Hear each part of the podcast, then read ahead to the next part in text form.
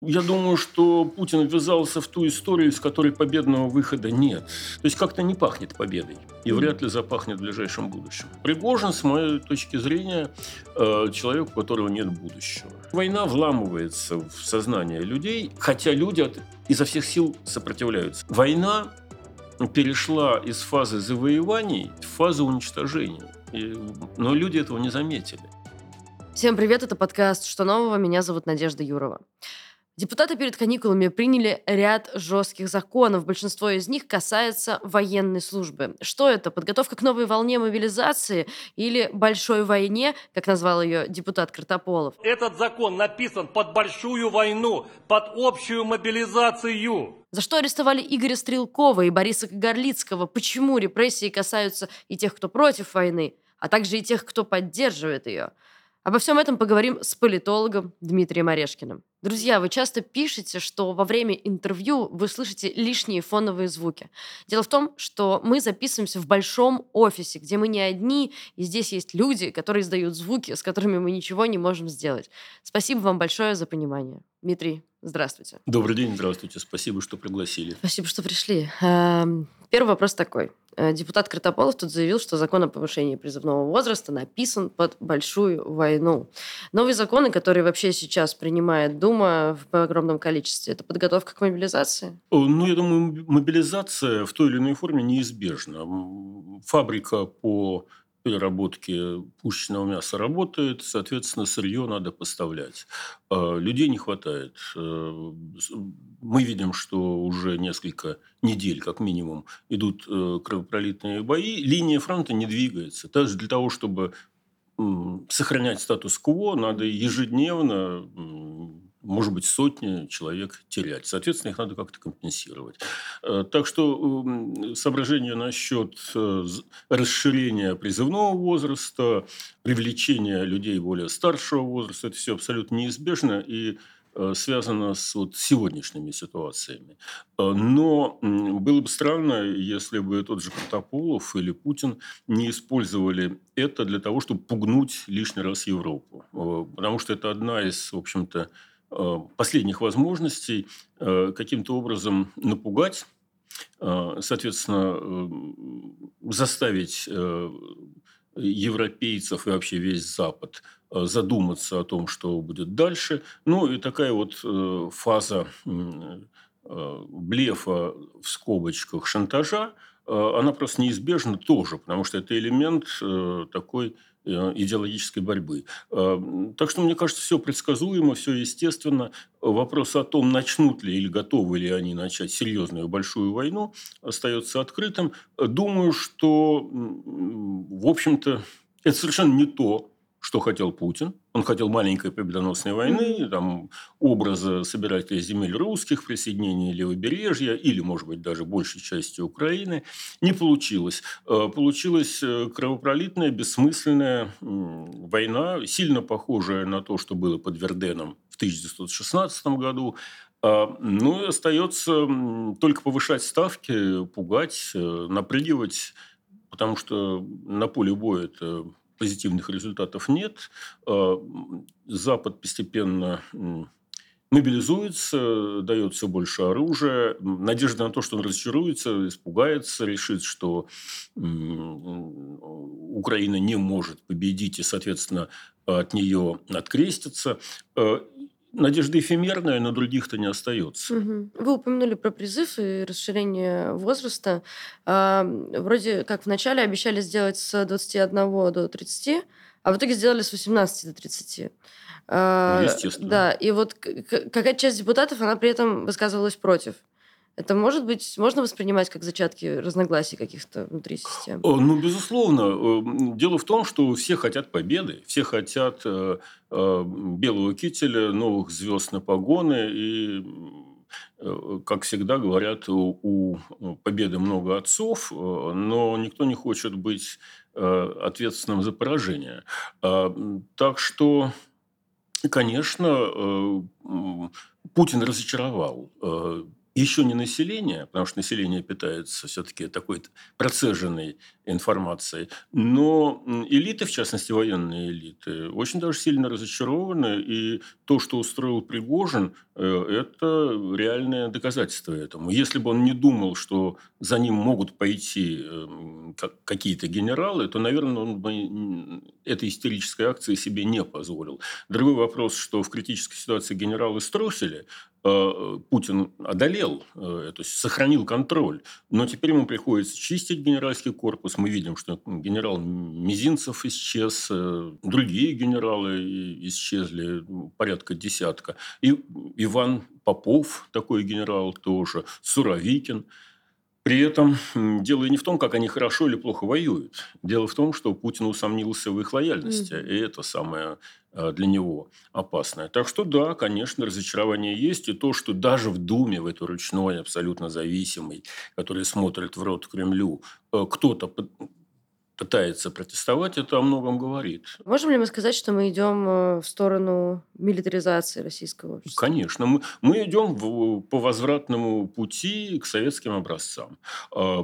Пункт первый. От Европы на восток собственно, Мишустин об этом сказал, что нам сейчас вся экономика перестраивается на восточные тренды. Тут живо вспоминает товарищ Сталин, который говорил, что мы, азиаты, понимаем только силу. То есть он э, воспринимал Россию как азиатскую страну и себя как азиата.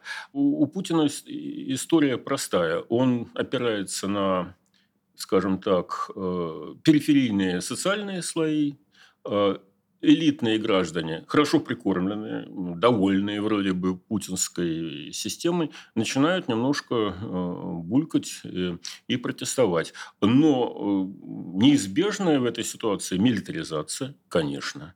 А что означает ухудшение уровня жизни, что означает ухудшение статуса валюты. Потому что людям же надо платить, геологам, чтобы нашли руду, металлургам, чтобы выплавили, выплавили сталь, э, там, инженерам, чтобы построили танки. А потом эта продукция ведь не продается и не приносит прибыли, а, а бесплатно разбивается в хлам э, на линии фронта. А, деньги нужны. Значит, деньги в канун не возвращаются, приходится их подпечатывать. И поэтому вполне естественно, что евро стоит уже 100 рублей – а доллар 90. И этот процесс будет продолжаться. Это, это во всех воюющих странах неизбежно. Деньги требуются. Так что вот эта тотальная милитаризация, она, конечно, разрушает экономику. Но а что им остается делать? Он затеял эту войну, и война стала длинная, бессмысленная, чудовищная. И даже не нас, нацеленная не на захватничество, это еще можно было бы понять, да, в их системе ценностей. А в то, что хотя бы удержать то, что захватили. Э, а уже из того, что было захвачено весной 22 года, половина утрачена.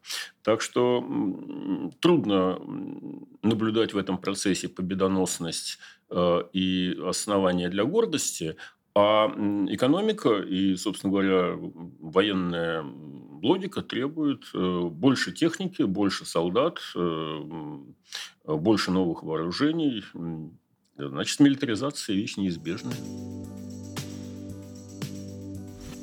Друзья, у нас на Ютубе уже целых 30 спонсоров, и мы каждому очень сильно благодарны. Напоминаем, что это сейчас единственный способ поддержать нас. Если вы находитесь не в России, то это абсолютно безопасно. Я скажу честно, индивидуальным контентом радовать вас часто мы не можем, но мы будем очень-очень стараться.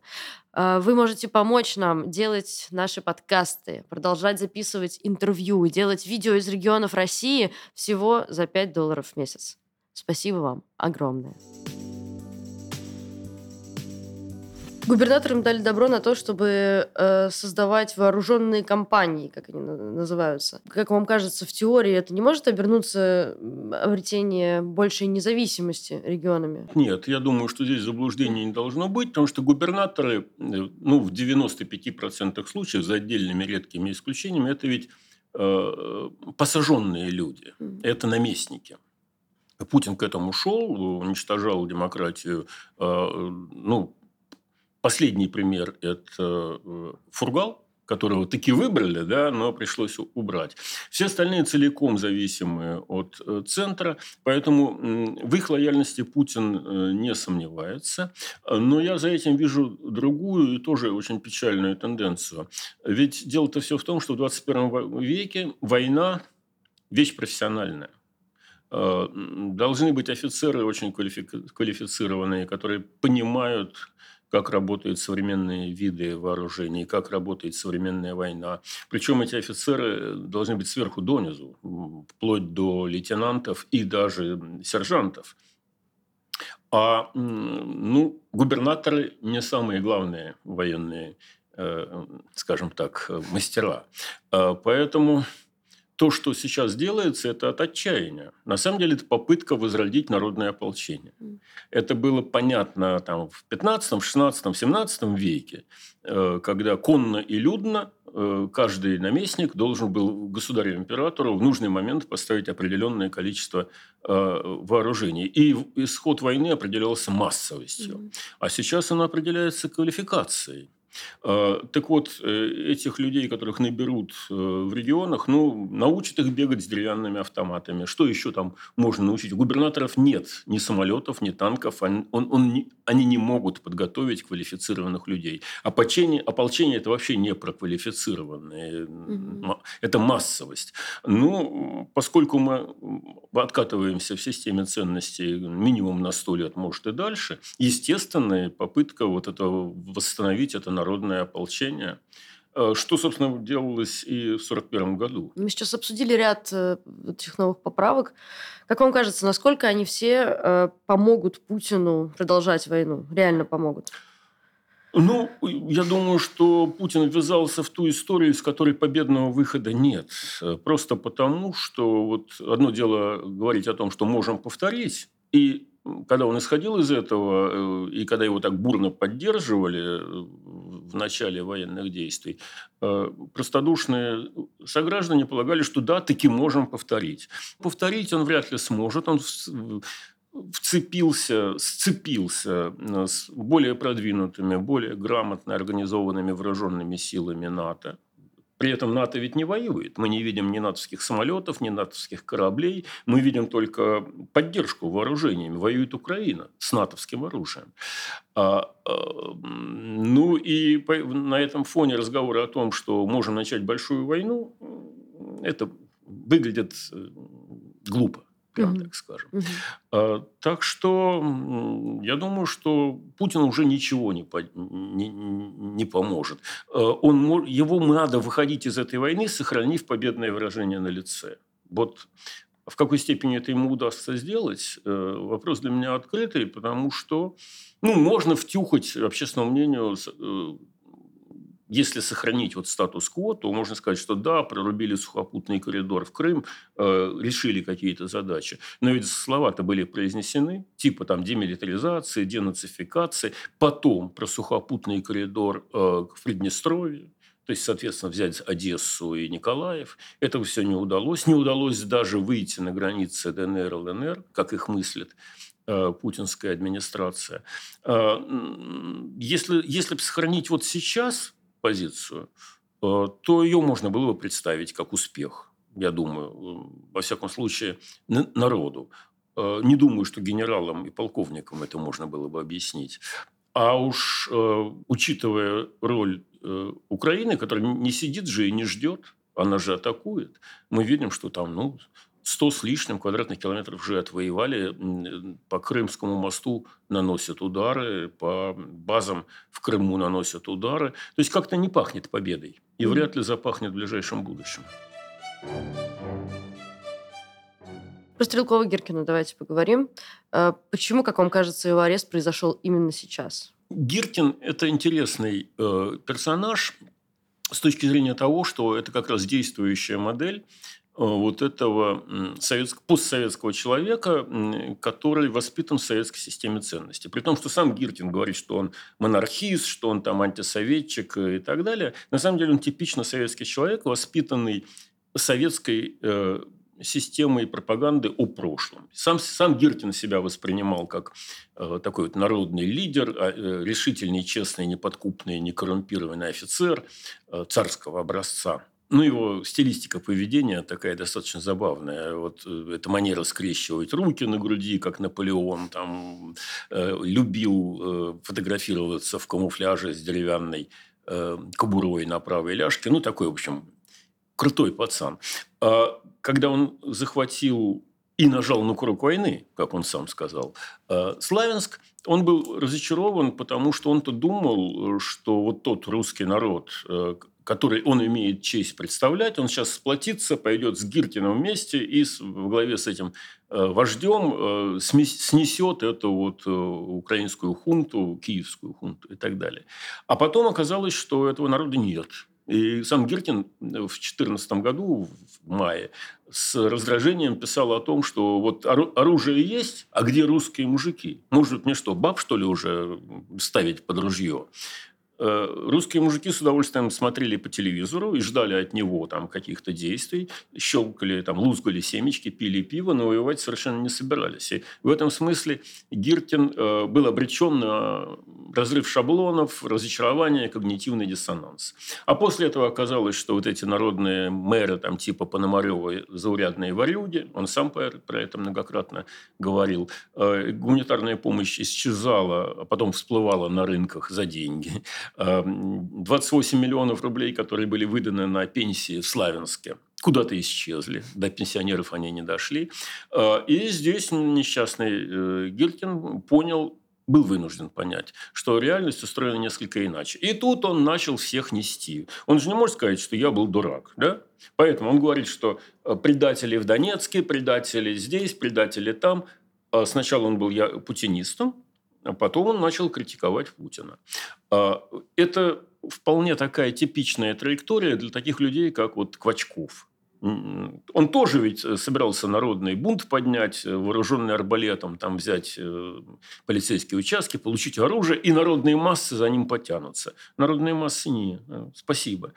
Посмотреть с интересом, а участвовать это, пожалуйста, вы сами как-нибудь. То же самое в широком смысле у Путина. И Гиркин, как человек, в общем-то, по-своему верный своим идеалам, они глупые идеалы, но он им верен.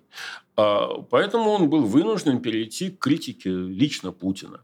А для Путина это серьезная опасность, потому что если э, король голый, то и не, не из чего сшить ему платье настоящее, то надо как минимум поймать всех мальчиков, которые могут крикнуть э, с галерки, что король-то голый. Вот Путин сейчас этим и занимается. Если в политическом э, аспекте, то э, Путин всегда был силен тем, что он был центристом. То есть он втягивал в себя симпатии и некоторых либералов, ну, вот э, возьмите Кириенко, да, ведь это бывшая партия СПС, mm-hmm. сейчас он работает на Путина и националистов, и правых, и левых, и каких угодно еще. И он 20 лет был вот этим мейнстримом, э, на котором фокусировалась поддержка самых разных социальных и элитных групп.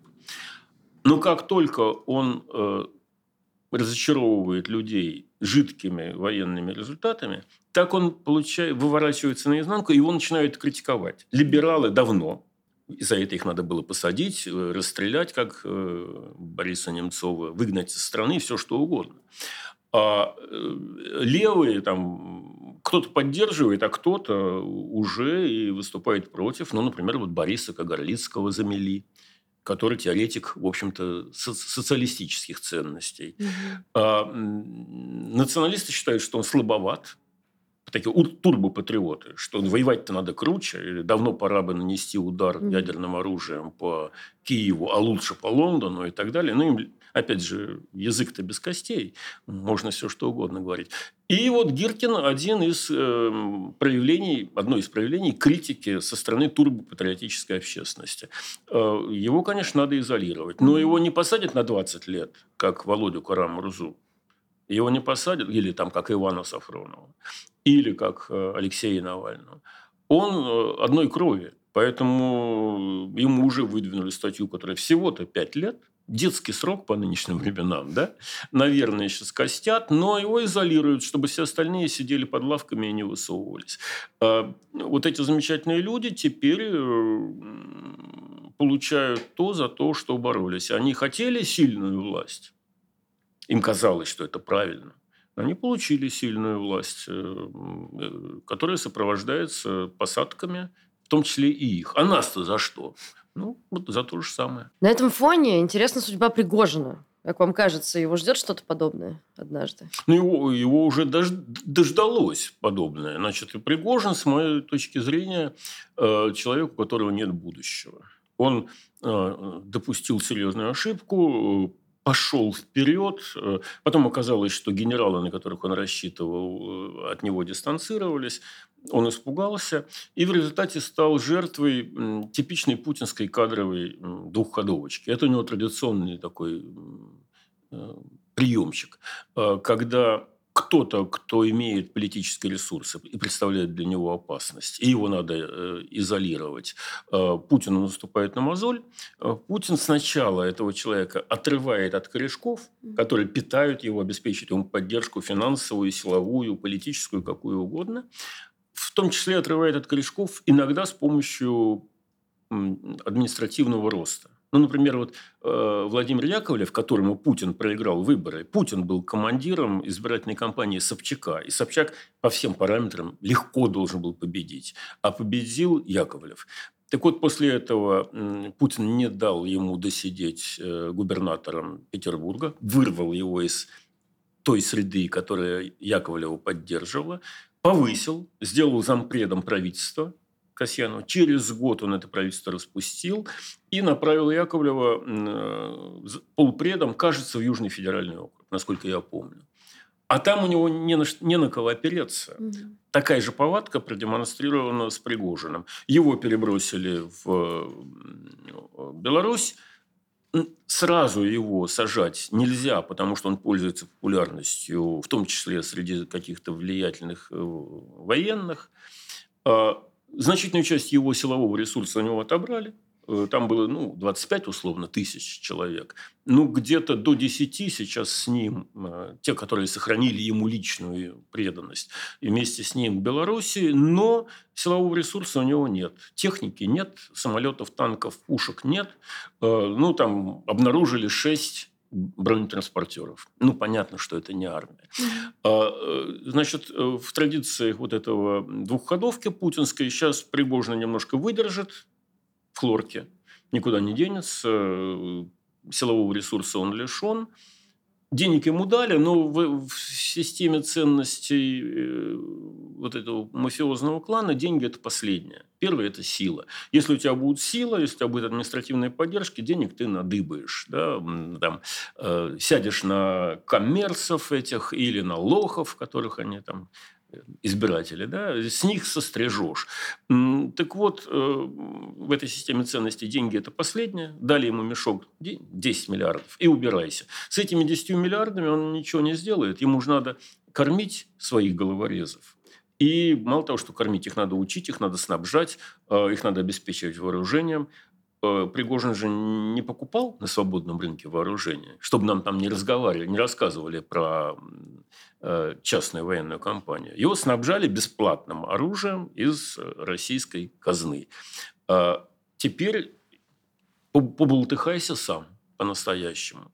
Ну, а через несколько месяцев, когда Пригожин впадет в ничтожество, Путин сделает с ним то, что захочет. Захочет – отравит, э, захочет – в Африку сошлет, э, захочет – в Сибирь пошлет. Он уже слабый, беззащитный, его можно взять э, тепленького, так сказать, без какой-либо, какого-либо риска. Укусить в ответ он уже не способен. Угу. Поэтому, я думаю, он сдулся.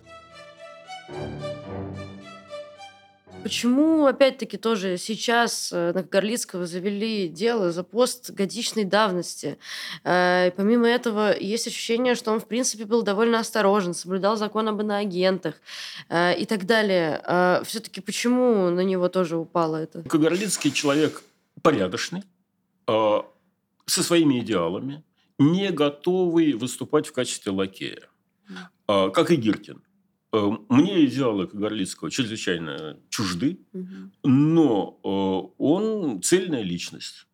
Э, Вот он считает, что нужно возвращение к социализму, а Путин, э, с его точки зрения, носитель олигархических ценностей, капиталистических и так далее. Полгода назад и год назад, ну, говорит Горлицкий там что-то, ну и дай бог здоровья, никакого политического значения он не имеет.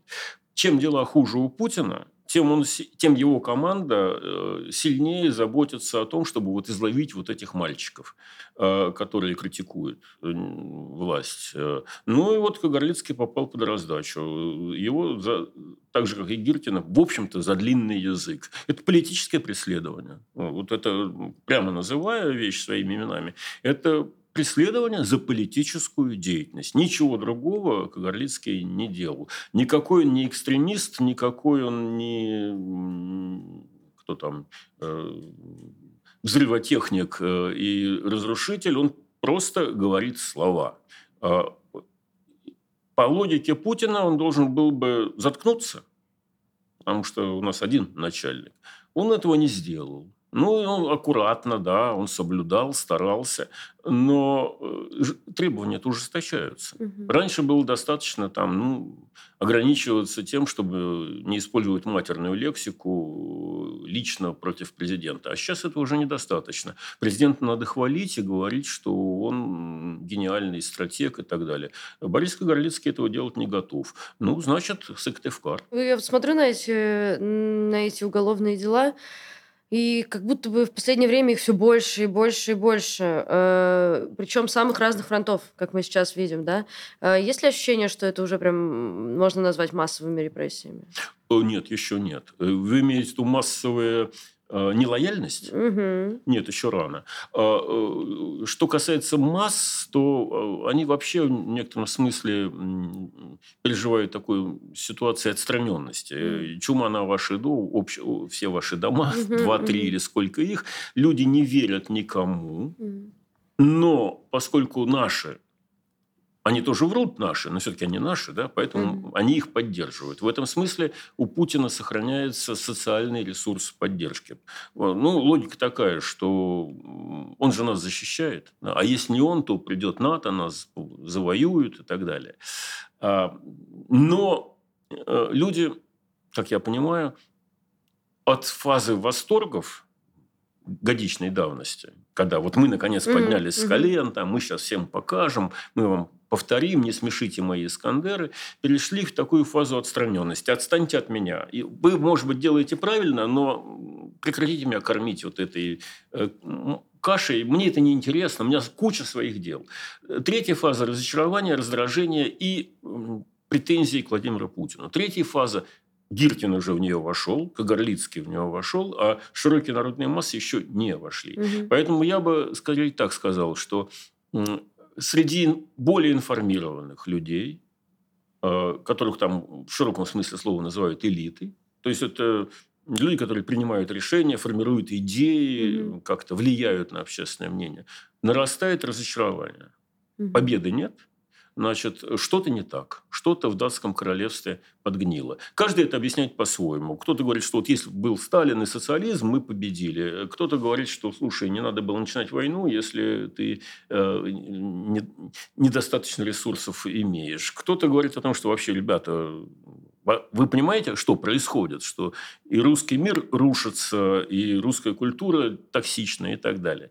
Так или иначе накапливается среди мыслящих людей политического класса или элит раздражение. Вот там оно уже есть. А э, вот э, среди избирательского корпуса в широком смысле ещ- еще нет. Но скоро появится. Ну, скоро это, значит, несколько месяцев, полгода, год. Мгм. А почему ставите такие сроки? А потому что, ну, понимаете, как люди могут э, э, наплевать на какие-то там детали. Но они же понимают, что вот опять грохнули по Крымскому мосту. Э, Они же видят, что происходит, э, те, кто поехали отдыхать в Крым.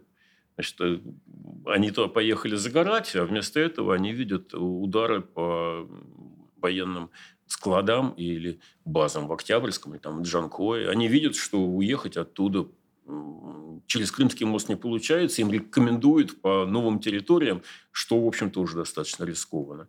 Так что война вламывается в сознание людей, хотя люди от, изо всех сил сопротивляются. Они в мозгу держат такую фанерную или пластмассовую мембрану, которая защищает их от неприятных новостей. Потому что неприятные новости, они ранят, э, они э, разрушают свое собственное ощущение. Получается так, что меня обманули, значит, я дурак, а я не хочу быть дураком. Поэтому я не хочу обманываться. Поэтому я не хочу слышать, что там происходит. Но происходит. Э, Почему-то беспилотник упал на Комсомольский проспект. Движение перекрывали? Перекрывали. Как? Значит, а где ПВО? А где наши? Ну, вот э, люди-то не дураки, в общем. Просто они зависимы от тех источников информации, которыми их питают. Источники информации, конечно, в значительной степени фальсифицированы, но еще и сам человек пытается защитить свою идентичность. Он, он не хочет признать, что он ошибался. Путин едет на валам, целует иконы. А, в этот момент разрушенный в Одессе храм его совершенно не волнует. Как эти вообще двойные стандарты в нем сочетаются? Ну, понимаете, общественное мнение так устроено, что оно эти двойные стандарты старается не замечать. Вот старай, оно само старается не замечать. А, оно придумывает себе объяснение. Ну, в Одессе этот храм, он же враждебный. Там же враги, там же бандеровцы.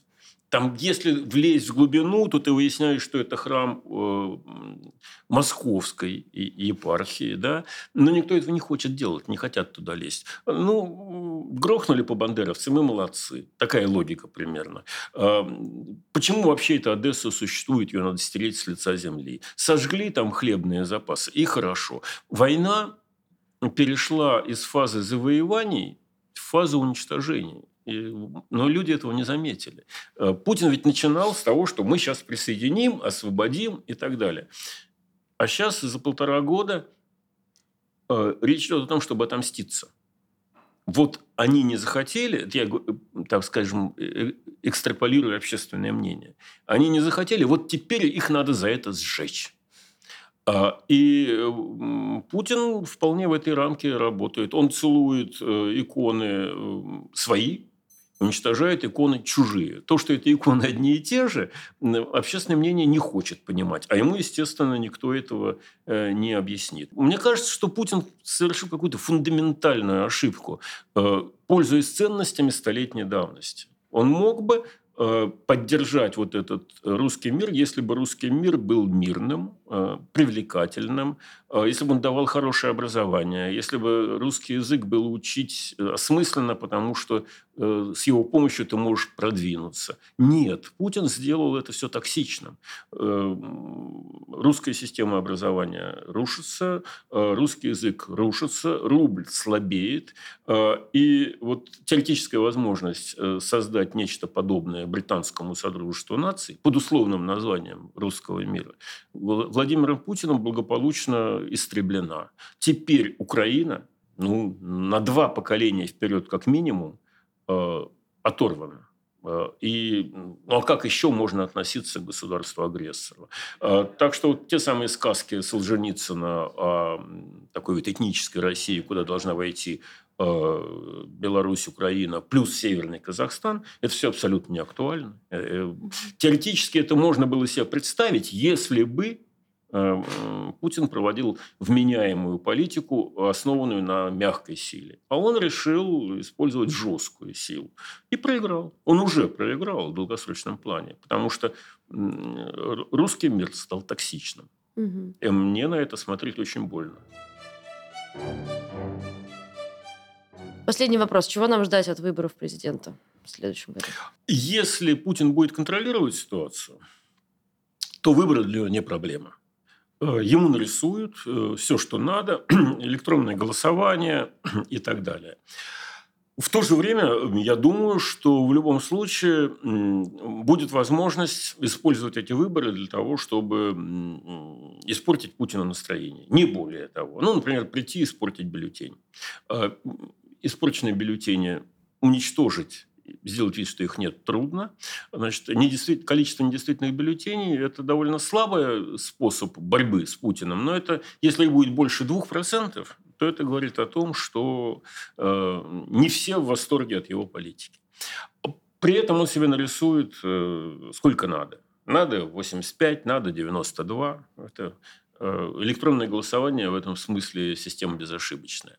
Другой вопрос, что будет ли у него ощущение, что он целиком контролирует ситуацию к марту 2024 года. Это очень сильно зависит от Украины, от, от исхода боевых действий. Если он будет сомневаться в том, что он контролирует элиты, вот потому что ведь кто ему рисует результат? Результат ему рисуют элиты. А, а, и если эти элиты в регионах, в медийном пространстве, в силовом пространстве а, захотят ему нарисовать долю, то они нарисуют. И в этом смысле выборы интересное событие. Там те люди, которые скажут, что все заранее известно и так далее, мне кажется, заблуждаются. Очень интересно посмотреть, пойдет ли он на выборы вообще. Если будет сомнение, что что-то не так, то эти выборы легко отменят, пока он этого не собирается делать, потому что он собирается делать вид, что все в порядке. Война – это не война, а специальная военная операция, страны как бы не касается. А, но еще раз хочу сказать, что даже если будет подконтрольная Путину избирательная кампания, есть возможность ее использовать для того, чтобы послать ему привет от избирателя. Это был подкаст «Что нового?». А если вы хотите поддержать нашу работу, становитесь спонсорами на YouTube, а еще подписывайтесь на наш канал, поставьте лайк, нажмите колокольчик. Это все секундные действия, которые очень сильно помогут нашему развитию. А еще подписывайтесь на наши подкаст-платформы. Иногда слушать удобнее, чем смотреть. Спасибо, что вы с нами. Ваша Новая газета Европа.